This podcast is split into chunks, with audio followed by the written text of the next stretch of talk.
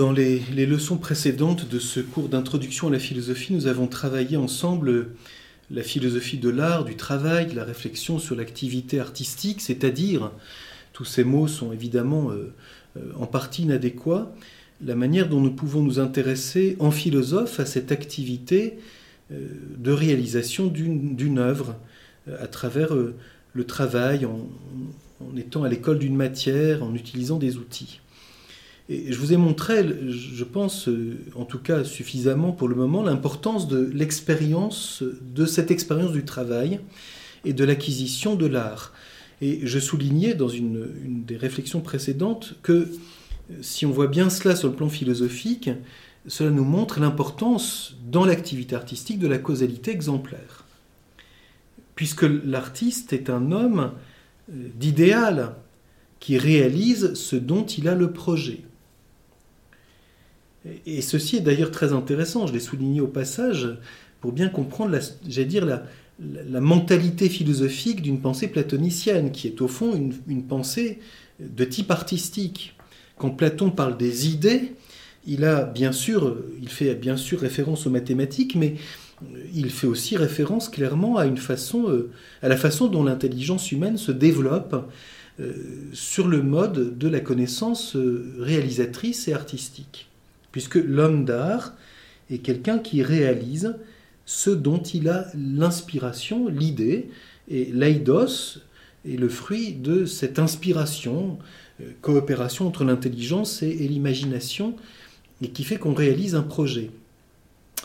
Et tout cela est très important pour comprendre l'homme artiste.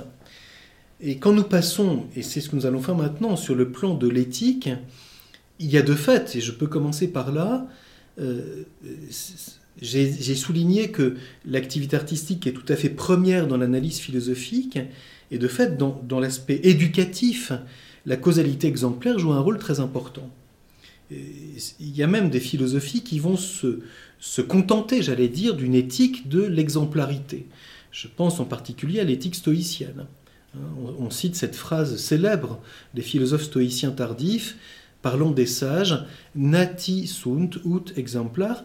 Les philosophes, les sages sont euh, faits pour être des exemples. Et donc, euh, euh, certes, je souligne, ceci est important, j'y reviendrai, l'exemplarité ou l'exemple a une importance très grande dans l'éducation. Avoir devant soi quelqu'un de plus avancé que, que, que nous, que soi, et, qui peut être pour nous d'une certaine façon un modèle à imiter, Aristote lui-même souligne que c'est capital, que l'enfant commence par imiter. Et c'est-à-dire, il voit et il essaye de comprendre peu à peu, grâce à l'imitation qui est une forme d'obéissance en réalité, c'est-à-dire mettre ses pas à la suite de quelqu'un, et peu à peu, il comprend de l'intérieur pourquoi c'est ainsi que l'autre agit et que lui-même peu à peu comprend pourquoi on agit ainsi. bien sûr, euh, l'exemple peut être aussi dommageable. Si quelqu'un donne, comme on dit, un mauvais exemple, euh, au lieu d'inciter à, comprendre quelque chose de grand, il peut bien sûr détourner, mais je ne rentre pas pour le moment dans cette question. Je souligne simplement l'importance dans l'ordre éducatif du modèle et qui a pour, euh, en fait, pour, grande vertu, j'allais dire, d'éveiller en nous un, désir. On, connaît tous ces enfants qui disent euh, déjà petits, à 4 ou 5 ans, Ah, je voudrais être comme. Et en fait, je voudrais être pompier.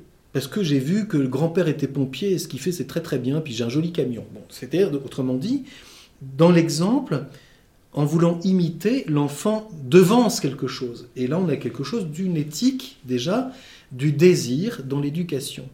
Éveiller, le désir de quelque chose de grand. Et d'ailleurs, Jacqueline de Romilly souligne à ce sujet que c'est là toute l'importance de la littérature en particulier, notamment dans l'éducation grecque. C'est-à-dire, pour le coup, nous revenons sur quelque chose que nous avons dit ailleurs, euh, quand les Grecs insistent sur l'importance de la poésie, de la musique, euh, etc., et qu'on parle d'Homère ou d'Hésiode, même si ensuite on peut les critiquer philosophiquement, quand ils mettent en scène les héros ils mettent en scène en fait des figures, des archétypes, des modèles. Et la littérature peut euh, mettre en nous, euh, à travers l'écrit et à travers euh, la poésie, à travers le théâtre, euh, devant nous, j'allais dire, des histoires, des personnages qui, font, qui façonnent une certaine façon d'agir. Et donc, on voit ici tout ce passage extrêmement subtil entre le rôle de l'art, le rôle de l'exemple, le rôle de l'imitation, et peu à peu une forme d'éducation intellectuelle et morale qui va naître à partir de là, en éveillant en nous euh, un, désir. Un désir d'agir comme ce personnage, d'agir comme ce héros, d'agir à la manière de. Euh, si on prend l'éducation religieuse, c'est aussi tout le rôle de ce qu'on appelle la vision des héros ou des saints, ou bien même simplement des textes saints. Quand on raconte l'histoire d'Abraham, quand on raconte l'histoire de Bouddha, quand on raconte l'histoire de, tel prophète, on, met en scène quelqu'un de grand, et on se dit que cette destinée est intéressante et que pourquoi pas, elle pourrait nous inspirer. Autrement dit, euh, euh, on voit ici un passage, quand on distingue entre le faire et l'agir, j'ai insisté sur cette distinction et elle est essentielle, il ne s'agit pas d'une opposition, car bien sûr que dans l'ordre de l'agir, bien des exemples nous disposent, et c'est ce que Aristote lui-même dira dans l'éthique à Nicomaque en disant que l'enfant, tant qu'il n'est pas capable d'avoir la prudence, agit par imitation et agit dans les coutumes qui sont celles dans lesquelles on l'a éduqué. Et donc on lui a montré des modèles. C'est comme ça chez nous qu'on vit euh, la mort. C'est comme ça chez nous qu'on vit euh, l'amour et le mariage. C'est comme ça chez nous que l'on vit la religion. C'est comme ça qu'on va prier avec sa grand-mère au temple. Bon, donc autrement dit, en faisant avec, on apprend et peu à peu naît un agir, une coutume, euh, une forme d'éthique qu'ensuite on va faire sienne ou au contraire rejeter, qu'on va assumer en partie, peut-être critiquer, euh, que l'on va relativiser sur certains aspects, ou au contraire que l'on validera dans la mesure où on considérera que ce dans quoi on nous a éduqués nous a apporté une certaine vérité et un certain bien dans l'ordre humain.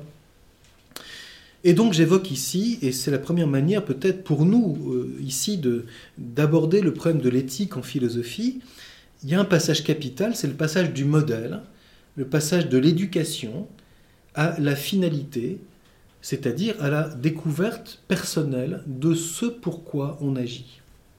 Le passage de l'exemple à la fin, de la causalité exemplaire, ce sur le modèle de quoi, ce dans le contexte de quoi j'agis, et puis ce pourquoi je décide d'agir personnellement.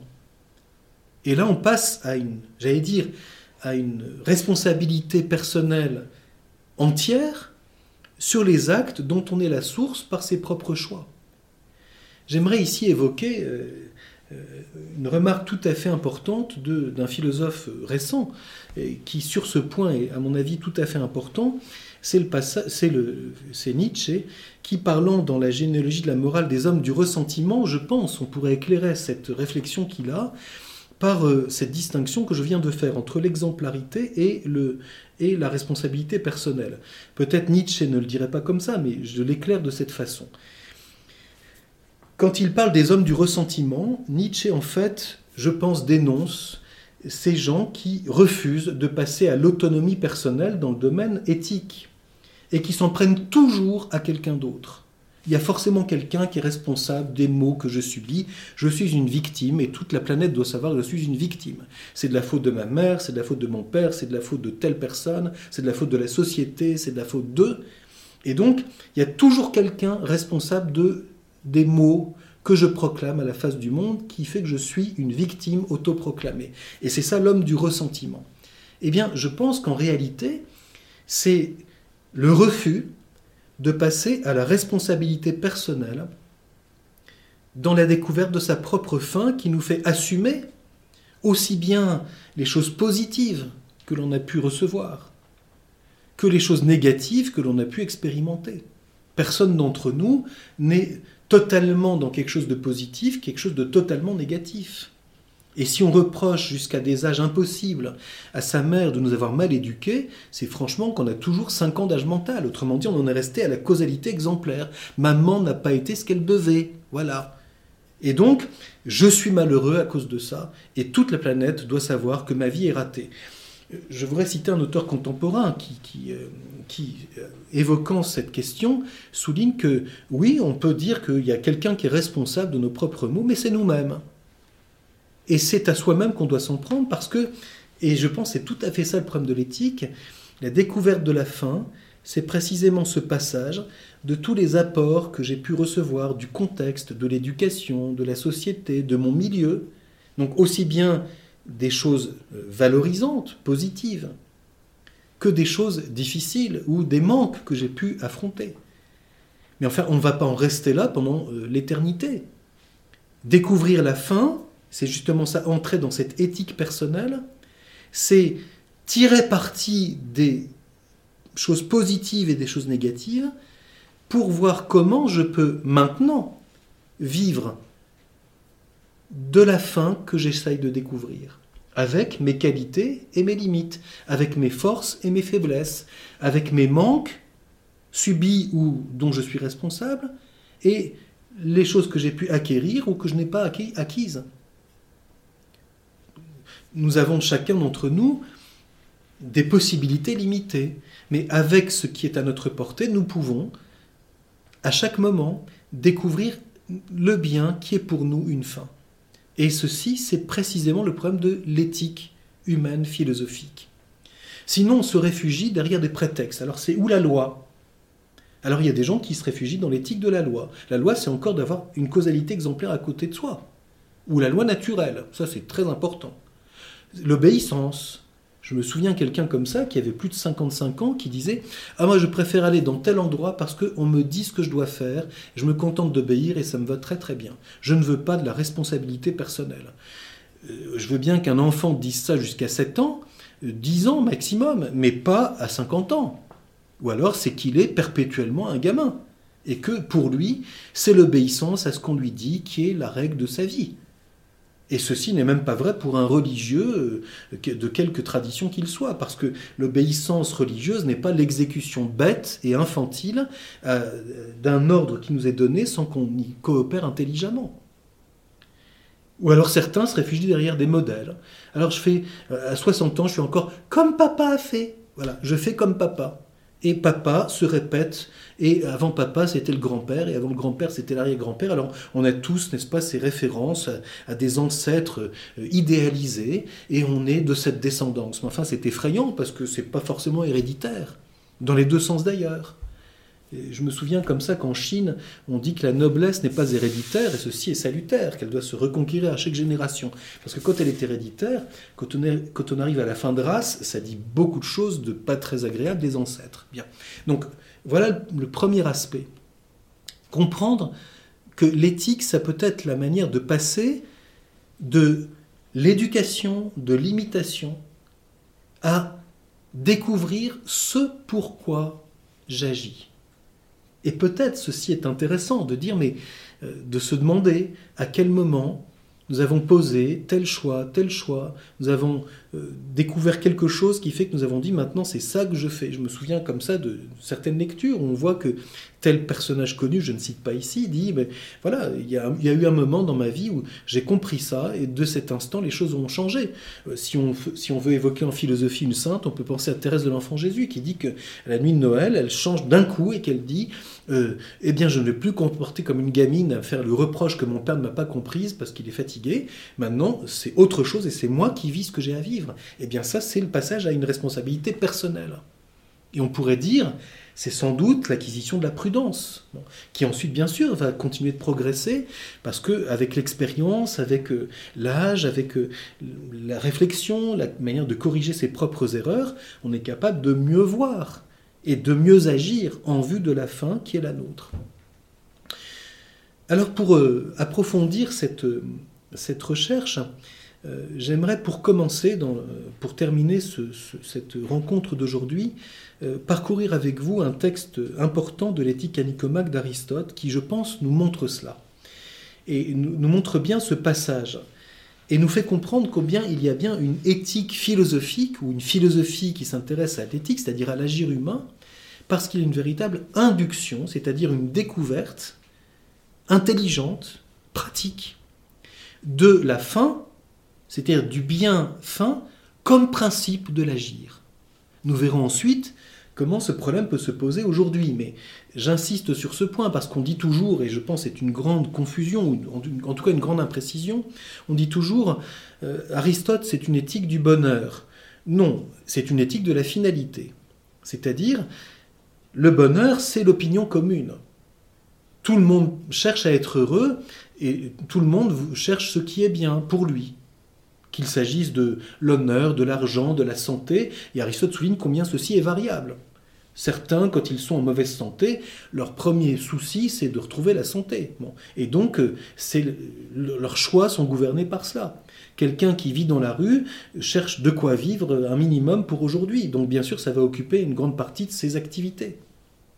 Mais ceci est encore descriptif. Et Aristote va passer de cela à quelque chose de beaucoup plus profond en disant nous entrons dans l'agir, dans le pratein, dans la praxis, quand nous quittons toutes ces opinions et l'idéal du bien en soi platonicien, un espèce de discours sur un modèle, pour nous poser la question du bien qui est à notre portée et que nous découvrons comme la fin en vue de laquelle nous agissons. ce, texte d'Aristote que je voudrais vous lire se trouve au livre premier d'Éthique à Nicomaque, au chapitre 5, et la référence à l'édition Becker, c'est 1097 à 15 et suivant. Je souligne, c'est une vérité de la palisse, que ceci vient après le chapitre 4, n'est-ce pas Dans lequel Aristote critique la théorie du bien en soi de Platon et donc rejette qu'une éthique soit commandée par la cause exemplaire. C'est explicite chez lui. Il dit même avec ironie comment se fait-il si, ayant un modèle sous les yeux, si c'était vraiment ça qui gouverne notre agir, que aucun homme pratique ne fait cela ce serait quand même pas mal d'avoir la vision du bien en soi, puis qu'il suffirait de le voir pour agir bien. Et Aristote dit, mais personne ne fait ça. Autrement dit, une éthique de l'exemplarité n'aboutit pas. Ça reste quelque chose qui ne vient pas transformer directement notre agir.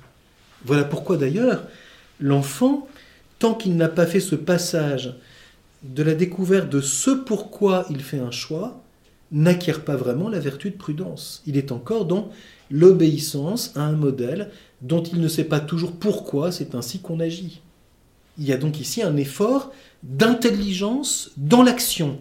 Et c'est pourquoi on parle d'une philosophie pratique, dans l'ordre de l'agir. L'éthique, c'est l'intelligence que je viens mettre dans mon agir moral et nous verrons que ceci va comporter bien sûr l'acquisition d'une vertu, qu'on appelle la prudence, et ensuite des vertus morales qui vont dépendre de la prudence, que seront ce qu'on appelle les vertus cardinales. Mais je n'entre pas ici pour le moment, car nous verrons que ce n'est pas quelque chose qui est immédiat. Alors, voici ce texte très intéressant qui, je pense, nous montre, on peut même dire, la structure de la pensée pratique d'Aristote. Ce texte est un peu découpé en trois grands moments. Le, premier, c'est le, passage de l'art à l'éthique par une forme d'analogie. Donc nous voyons combien cela confirme que chez Aristote, la, réflexion sur l'activité artistique est tout à fait fondamentale. Puis, quelle est la distinction tout à fait spécifique à l'agir? Et enfin, les conséquences que cela a sur la communauté politique et sur le rayonnement que cela sur le milieu dans lequel nous nous trouvons, qu'il soit familial, de travail, euh, religieux ou de la cité. Donc voici ce texte que je commande brièvement. Revenons encore une fois sur le bien que nous cherchons et demandons-nous ce qu'enfin il peut être. Il est manifeste en effet qu'il est autre dans une action et un art, et autre dans une autre action et un autre art. On voit bien Aristote se sert de l'art, nous avons vu cela, pour parler en même temps, par analogie, de l'action, c'est-à-dire de l'agir moral. Il est autre, donc ce bien, il est autre en médecine qu'il n'est en stratégie, et ainsi de suite dans le reste des arts. Qu'est-ce donc que le bien dans chacun de ces cas? N'est-ce pas ce en vue de quoi tout le reste est accompli? Donc on voit bien ici Aristote se sert de cette analogie avec l'art pour formuler l'interrogation philosophique qui va commander cette découverte. De même que le médecin agit dans son art en vue de rendre la santé, de même, par analogie, l'homme, dans son agir, agit en vue du bien qu'il poursuit. Et ce bien, c'est sa fin. Alors, je poursuis, c'est en médecine la santé, en stratégie la victoire, dans l'art de bâtir une maison, dans autre chose, autre chose. Et dans toute action et dans tout choix, c'est la fin. Vous voyez ce passage, j'allais dire, euh, abrupt. On reste dans le domaine de l'art, la médecine, la stratégie, l'architecture, et d'un coup, dans toute action et dans tout choix, là on passe dans le domaine de l'agir, dans, le domaine éthique, c'est la fin. C'est en effet en vue de la fin que toutes les autres choses sont accomplies. Par conséquent, si quelque chose parmi toutes nos actions est fin, elle-même sera le bien capable d'être atteint par nos opérations. Et s'il y en a plusieurs, ce sont ces choses-là. Voilà la première partie de ce texte. Donc autrement dit, nous passons de, l'expérience purement dans le domaine artistique en nous servant d'une analogie, de même qu'on travaille en vue d'une œuvre, de même on agit et on, on pose des choix en vue d'une fin. Attention, cette analogie porte sur un seul point. Ça ne signifie pas que la fin est une œuvre qu'on réalise. Ça signifie qu'il y a quelque chose de semblable dans l'ordre vers ce en vue de quoi on agit ou on travaille. Deuxième volet de cette démarche philosophique. Et c'est là où nous avons proprement euh, une démarche inductive. Puisque les fins sont manifestement multiples, et que nous choisissons certaines d'entre elles, comme la richesse, les flûtes et en général les instruments, en vue d'autre chose, manifestement, toutes ne sont pas des fins ultimes. Or, il est manifeste que le meilleur est quelque chose d'ultime. Si donc il existe une seule chose ultime, elle sera le bien que nous cherchons. S'il en existe plusieurs, ce sera, même si là le français n'est pas très bon, parce qu'on est bien obligé de trouver une formulation, la plus ultime de celle-ci. Ultime, c'est déjà un superlatif. Hein.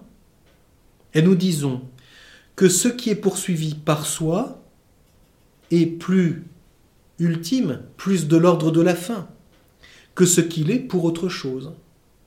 Et ce qui ne peut jamais être choisi pour autre chose, plus que ce qui est que ce qui peut l'être par soi et pour autre chose. Autrement dit, et voilà l'aspect proprement de l'induction, dans l'ordre des fins, on se sert de critères extérieurs pour mettre en lumière l'ordre vers ce qui est ultime.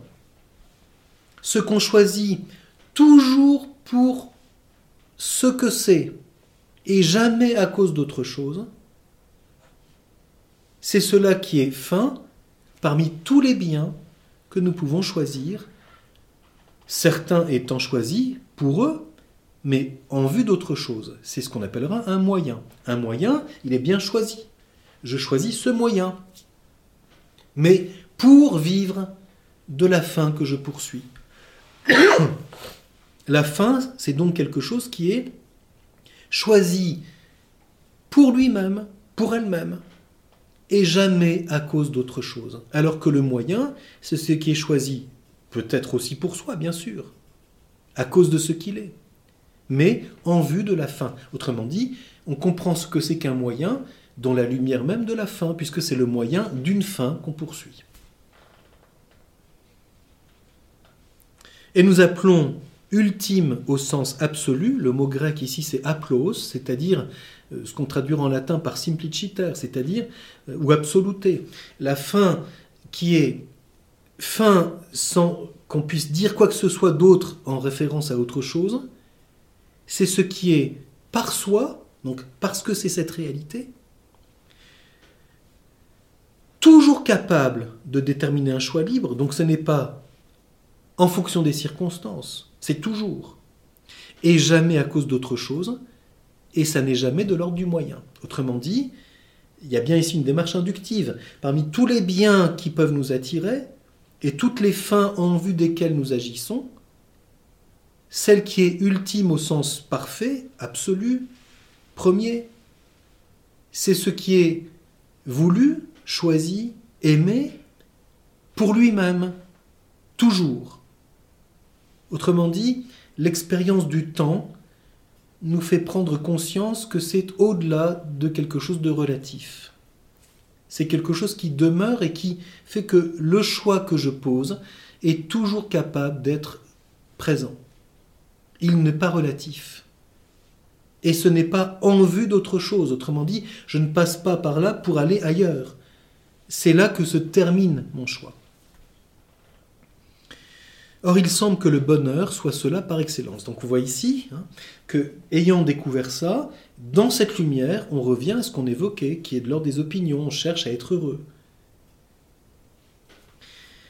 En effet, il est toujours choisi pour lui-même et jamais pour autre chose. Donc, le bonheur est de l'ordre de la fin. Et autrement dit, Aristote passe de la recherche courante, je cherche à être heureux, à la cause grâce à laquelle, par laquelle je vais être vraiment dans ce bonheur.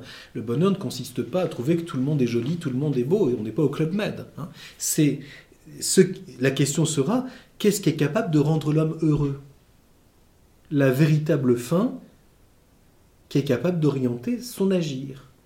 Nous reviendrons sur cette question, bien sûr. Par contre, l'honneur, le plaisir, l'intelligence, toute vertu sont choisis assurément pour eux-mêmes. En effet, si rien n'en venait, nous choisirions encore chacun d'entre eux, donc ce sont bien des biens. Donc je souligne. Hein. L'honneur, le plaisir, l'honneur c'est-à-dire la manière dont les autres reconnaissent ma, valeur personnelle, le plaisir que j'éprouve à rencontrer des amis, à partager un bon repas, à boire un bon verre de vin, etc. L'intelligence et toute vertu. Les vertus sont choisies pour elles-mêmes, mais en vue d'autre chose. Ce sont des moyens. Aristote n'est pas quelqu'un qui considère que l'éthique se ramène uniquement à la vertu. C'est une éthique de la fin qui va réclamer et qui va être source de l'acquisition des vertus morales, des excellences dans l'ordre éthique.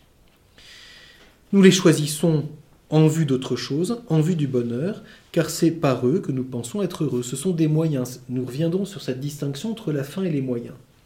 Parce qu'il ne s'agit pas ici de quelque chose de l'ordre de l'efficience, bien sûr. Le moyen, c'est ce dans quoi la fin se donne analogiquement. Le moyen, c'est ce que je pratique maintenant. L'acte que je pose maintenant, c'est ce dans quoi, ce par quoi je vis maintenant de la fin qui demeure intérieurement et qui m'attire et qui oriente ma vie profondément. Que je fasse la cuisine, que je coupe du bois, que je travaille euh, intellectuellement que je rende un service, tout cela est de l'ordre relatif, mais dans tout cela, la fin se donne analogiquement. Le bonheur, lui, n'est jamais choisi en vue de ses biens, dit d'une manière générale en vue d'autre chose. Voilà le deuxième moment de cette démarche aristotélicienne. Enfin, troisième volet, il est encore manifeste qu'on en arrive à la même chose, donc à la même conclusion, à partir de la question de l'autarkeia, l'autarcie. Le bien ultime, en effet, semble se suffire à soi-même. Et par ce, qui suffit à soi-même, nous entendons non pas ce qui suffit à un homme seul, menant une vie solitaire, mais aussi à ses parents, ses enfants, sa femme et tous ses amis et concitoyens, puisque l'homme est par nature politique. Il suffit de lire. On est, de, on est dans la conséquence dans le domaine politique. Donc on voit bien qu'il y a chez Aristote une structure de la philosophie pratique qui est la réflexion sur l'art, l'éthique, dont on pourrait dire c'est comme l'axe de toute la, réflexion pratique d'Aristote, et puis les conséquences sur le domaine communautaire, la communauté, l'aspect politique. Si quelqu'un atteint sa fin, ceci se traduit dans le rayonnement que la fin produit dans sa vie et dans celle des autres qui l'entourent. Parce que bien sûr, je n'agis pas seul. Si je cherche à être meilleur, en, atteignant ma fin, ceci se répercute sur mes concitoyens, ma famille, mes amis. Si je vis d'une façon plus sage, plus intelligente qu'il y a deux ans, trois ans, dix ans, vingt ans, ceci se répercute sur autrui. Et donc, l'aspect du bien commun est inséparable de la découverte et de l'obtention de la conquête de la fin personnelle par chacun. Il y a ici une relation tout à fait intéressante à penser chez Aristote entre la dimension personnelle et la dimension politique. Ce n'est pas le lieu pour le moment d'y réfléchir, mais je souligne juste cela au passage. À cette énumération, cependant, il faut apporter quelques limites. Car si on l'étend aux grands-parents, aux descendants, aux amis de nos amis, on ira à l'infini. Mais nous devons réserver cet examen pour une autre occasion. Ce n'est pas le lieu ici de traiter de l'extension du domaine politique. Là aussi une question tout à fait actuelle. À quel, niveau ou à quelle quantité euh, l'aspect politique est-il encore à taille humaine? Est-ce que je peux vraiment dire que je participe au bien commun d'un pays de 60 millions d'habitants alors a, euh, je connais euh, en tout et pour tout 20 personnes? Je ne connais que mon village. Donc autrement dit, à quel niveau va se situer véritablement cette expérience que ce que je cherche à vivre se répercute sur les autres? Bien sûr, ceci se retrouvera ensuite sur un tout autre plan au niveau théologique, quand on parlera du bien de la communauté euh, religieuse ou ecclésiale, ce qu'on appelle la communion des saints. Et ici, je me situe sur le plan strictement philosophique, c'est-à-dire euh, à taille humaine, sur qui réellement la recherche personnelle de ma fin se répercute-t-elle dans le domaine de la communauté? Nous affirmons que ce suffit à soi-même, ce qui, pris à part de tout le reste, rend la vie désirable et n'ayant besoin de rien d'autre. Or, à notre avis, le bonheur est ainsi. En outre, il est le bien le plus désirable de tous, tout en n'entrant pas dans le compte des biens. Autrement dit, on ne peut pas ramener la vie communautaire politique uniquement à une question d'utilité, comme le voulait en particulier Platon. Platon voyait la communauté comme un assemblage par nécessité. J'ai besoin du cordonnier, j'ai besoin du boulanger, donc il faut bien qu'on arrive à vivre ensemble. Et moi, j'apporte aussi quelque chose.